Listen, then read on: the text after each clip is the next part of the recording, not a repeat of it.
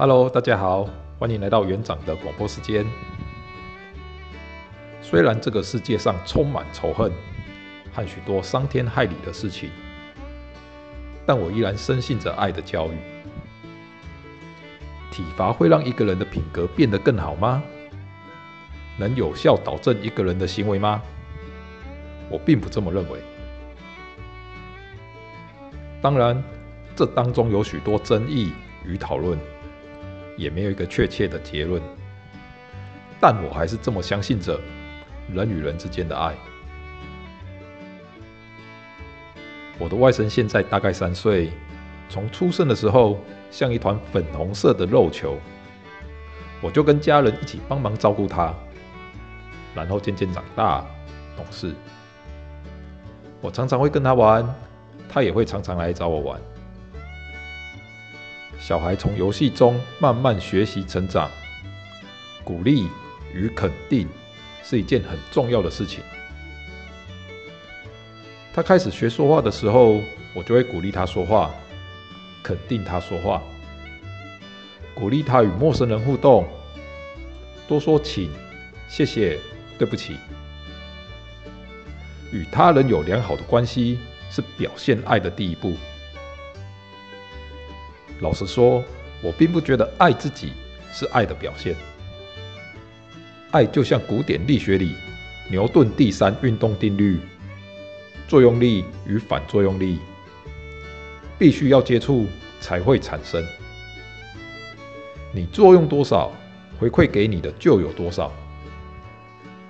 如果你只是坐等着让别人来疼爱你，这并无法产生爱，这顶多是他人对你的喜欢、怜悯或同情。小孩懂得爱吗？婴儿一出生，唯一的目的就是活下去。哭喊、吃奶、睡觉，日复一日，在母亲的哺乳和拥抱下获得安全感，逐渐成长。后来，小孩学习到与父母亲密的互动是一件很愉悦的事情，慢慢学习到爱。爱并不是天生的。曾经有科学实验，把幼小的猴子和母猴分开，由人工饲养长大，发现这些猴子回到猴群之后，成长极不顺利，不但无法融入群体。甚至有攻击同伴或自残的行为。有奶便是娘是正确的吗？由妈妈亲自抱在怀里哺乳，和由爸爸或是陌生人用奶瓶哺乳，对小孩而言意义是一样的吗？在中国古代的历史记载，有许多皇室的孩子会请奶妈来哺乳。后来发现，这些奶妈和孩子的关系很亲密，甚至感情比亲生母亲还深厚。顺治十六年，郑成功围攻南京的消息传到北京，顺治帝扬言要御驾亲征。当时百官劝阻，没有人劝阻得了，连他的母亲庄太后也无法劝阻。最后才由顺治帝的奶妈劝阻，才成功。所以，不管是亲生母亲还是奶妈，将婴儿抱在怀里哺乳的行为，对孩子的影响非常大。我们有脑科学发现，婴儿在吸奶的时候会刺激乳头，妈妈的脑中会分泌泌乳素和催产素。帮助乳汁分泌。催产素除了帮助乳汁分泌之外，也会让妈妈感觉到幸福、满足、减低忧郁。小孩也一样，经由拥抱和哺乳，脑中也会分泌催产素，所以不安的情绪逐渐平静，因此加强亲子间的关系。催产素在拥抱和亲密的关系下就会产生。有人称为拥抱荷尔蒙。小孩在游戏的过程中学习与成长。我们发现小孩会尖叫，拿手机或遥控器乱按，玩电灯的开关，穿大人的鞋子，乱涂化妆品，故意踩下雨过后的小水洼，弄得全身脏兮兮。有时大人会很生气，觉得小孩调皮不乖，因此就处罚小孩。但仔细想想，刚才举的例子，小孩调皮的行为真的很坏、很邪恶吗？也许你会觉得处罚是在教导小孩，要从小地方着手，以后才不会变坏。但实际上，你确定自己有认真在教导小孩吗？你有跟小孩说明什么是可以做的？什么是不能做的吗？常常大人只是没有耐心与小孩互动，只希望小孩像盆栽一样乖乖的。因为大人要赶快把明天的工作做好，要休息，要看电视，所以大人用暴力来吓阻小孩，获得控制的权利，迫使小孩服从自己的命令。但是，这样反而会让小孩在人际关系和爱的学习上产生阻碍。有耐心的互动非常重要。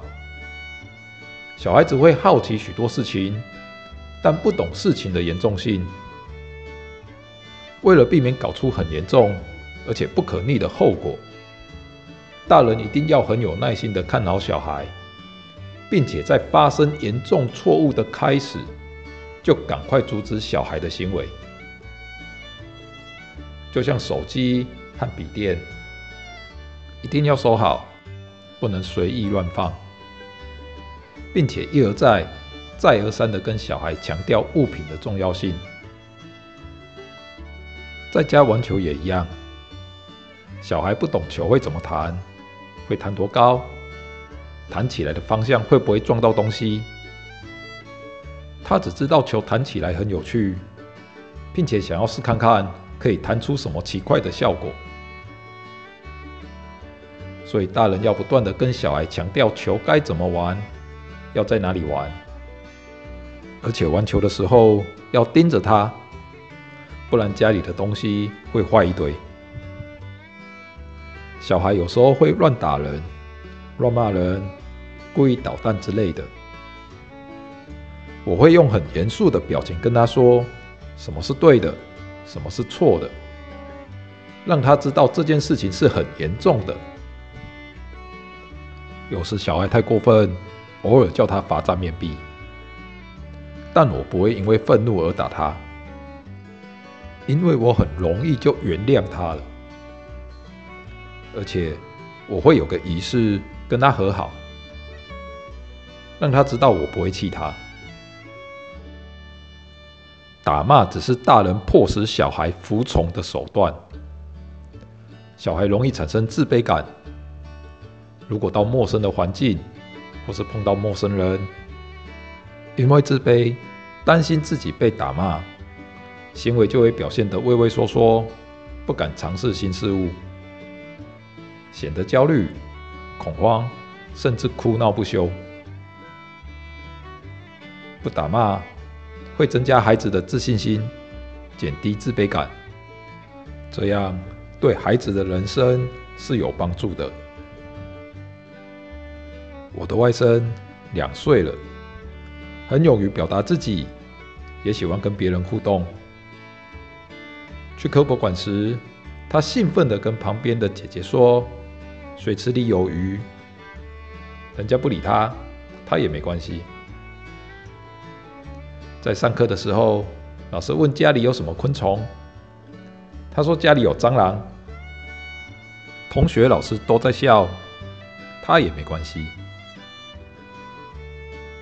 因为我们跟他相处在一起的家人觉得这又没什么，也不会因此而阻止他或是取笑他。